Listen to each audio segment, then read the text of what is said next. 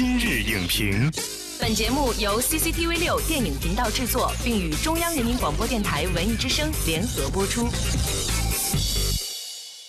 品头论足话电影，今日就评八分钟。大家好，欢迎收听文艺之声今日影评，我是陈明。对于很多演员而言，表演是一辈子的事儿，而演员的表演道路也并不总会一帆风顺。演员赋予角色生命的同时，角色也给予演员生命的力量。本期今日影评之表演者言，特别邀请表演者陈冲来与我们共话表演。我们的生命的确是因为许多角色而变得丰富了。马路是热闹的，但是并不是被人爱的。人生当中如果没有拒绝的话，你怎么可能成为一个好演员呢？回头想，你还是应该看到每一分努力，别人是看得见的。首先要欢迎表演者言的共同发起者周迅，啊、大家好，我是周迅。欢迎今天的表演者陈冲。大家好，我是陈冲。我们今天引用的核心诗句是“不畏浮云遮望眼，自缘身在最高层”。很多时候，表演者呢身在浮云的包围之中，坦途与困境都会影响内心的笃定。如何做到不被名利遮掩，又如何能够不被浮华裹挟呢？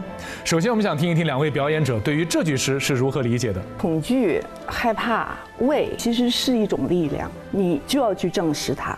正视了它，我觉得就可以做到无畏。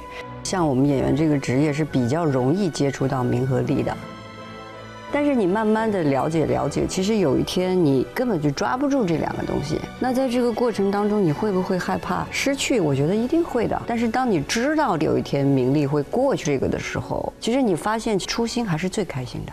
北京国际电影节的闭幕式上，陈冲老师呢是现身红毯，当时穿的衣服是一身黑衣，然后一个白色的披肩，所以很多观众看了以后都说啊，小花又回来了。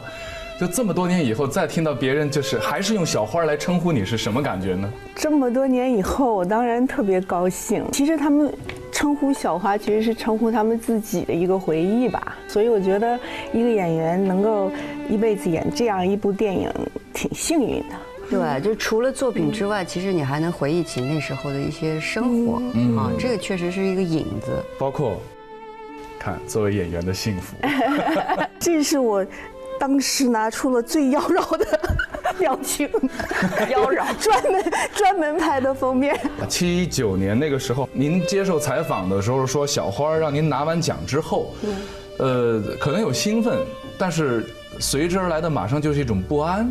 对，就是快乐，非常简单的一种快乐，因为大家肯定了你一种成绩，随之而来的的确是有一种不安，因为觉得这个事情缺乏逻辑，觉得这个事情非常不可靠。是因为不安就出国了吗？有那么一点吧，也是当时有一个，我们有个大学生演出会，然后就有一个上海另外的大学生就送给我一本泰戈尔的诗，然后就翻到那一页，嗯，上面就写着“马路是热闹的，但是并不是被人爱的”。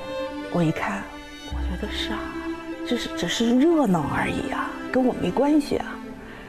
所以这个时候觉得出国留学可能是一个很好的选择。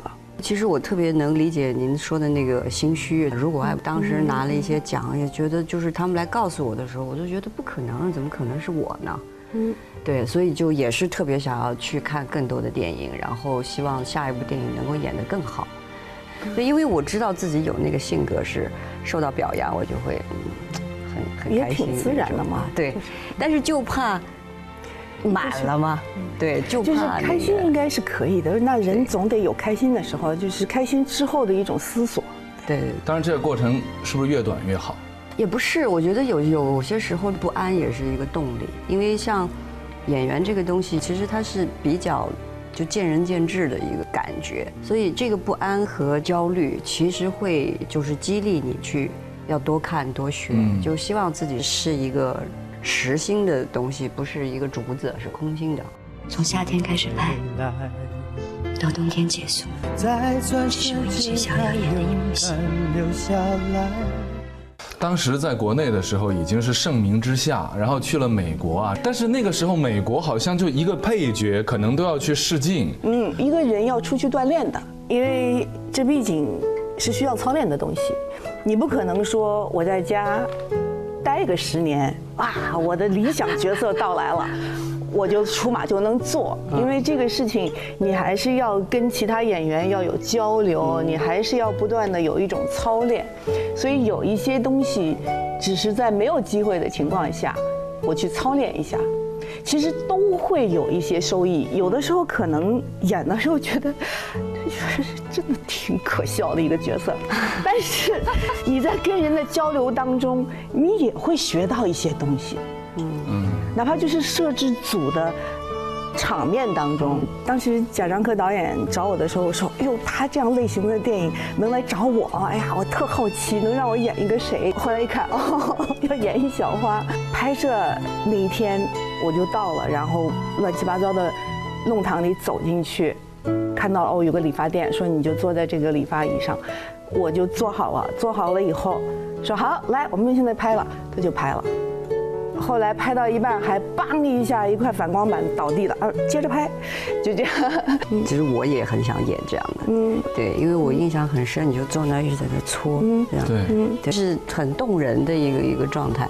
而且拍出来感觉特别像纪录片儿，嗯，对，就是你比如说那一段，如果你交给很多人哈，你不说这是一部电影，他们会说，哎，这是陈冲在接受一个采访吗？对，其实我们工作那么长时间了，啊，也是会。有时候会遇到新的东西，就是在拍《二十四城》前，我也没有演过这种方法去演戏，就真的是要活到老学到老，对，就不能跟社会脱节，要保持一个就是跟自己的专专业脱节，跟你自己的专业脱节，就是可能是像陈建斌老师说的，比如说在舞台上，可能二十场以后你才知道那个人物真正是啥，就是这个是一个练习嘛。嗯啊，但是那个时候你有一次是收到了一个副制片人给你送来的一束花嗯，里边有一张卡片，打开以后写的是什么呢？对不起，实在这次不能跟你合作。其实，你别想好像哪个小演员失掉一个角色都有人给你送花，那那是我为我为他们这个戏已经试了无数遍的镜，但其实我也被拒绝过，没有过那么多的花。人生当中如果没有拒绝的话。你怎么可能成为一个好演员呢？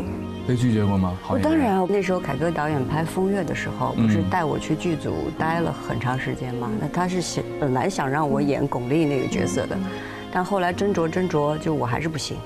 那我当时知道这个消息的时候，我是挺难过的。然后后来呢，凯歌导演知道了，他就给了我一颗，我现在想起来，他可能只给了我一颗鱼油。你知道吧？他就说这是安眠药，你睡一觉就没事了。哦，然后我那时候就想明白，说好，那是我的就是我的，不是我的就不是我的。那我再好好努力。我觉得确实说的对，因为一个演员你一帆风顺的时候，比较容易觉得自己什么都对。嗯，对。然后你必须受到一些拒绝啊什么的，所以你就去学习啊，你去看就是巩俐和张国荣演戏啊，然后。